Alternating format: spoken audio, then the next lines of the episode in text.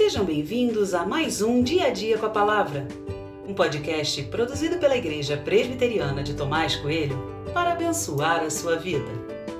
O título de hoje é Você pode pedir qualquer coisa, mas não deve.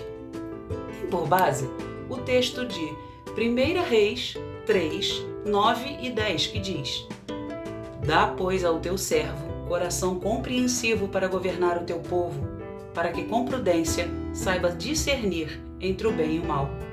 Pois quem seria capaz de governar este teu grande povo?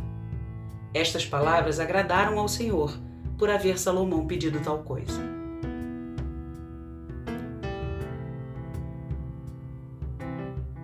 A pergunta de Deus para Salomão poderia ter qualquer resposta. Salomão poderia ter pedido um grande exército, uma esposa, riquezas, um palácio maior, qualquer coisa, mas ele pediu sabedoria, ou seja, um coração capaz de governar o povo da forma que agradasse a Deus. Salomão não tem preocupação consigo mesmo. Ele não olha para as suas necessidades. Ele não pensa nele. Ele pensa no povo e na responsabilidade que recai sobre ele de governá-lo. Salomão quer agradar a Deus e isso fica claro em seu pedido.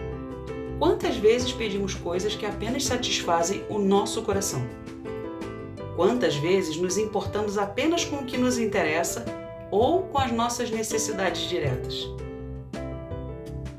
Não quero dizer aqui que colocar nossa necessidade diante de Deus seja algo errado, pois não é. Contudo, muitas vezes nossos pedidos giram em torno apenas disso, como se fôssemos o centro do mundo. Só falamos das nossas necessidades e mais nada. Agradar a Deus não deve ser apenas um desejo distante do nosso coração. Precisa ser uma intenção de vida, algo que se vê no dia a dia em tudo o que fazemos. Salomão pediu sabedoria, mas parece que ela já existia, pois, como ele mesmo escreveu depois, o temor ao Senhor é o princípio da sabedoria. E Salomão temia Deus.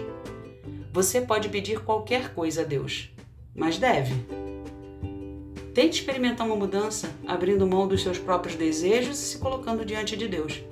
Busque agradá-lo em primeiro lugar e veja a diferença que isso faz.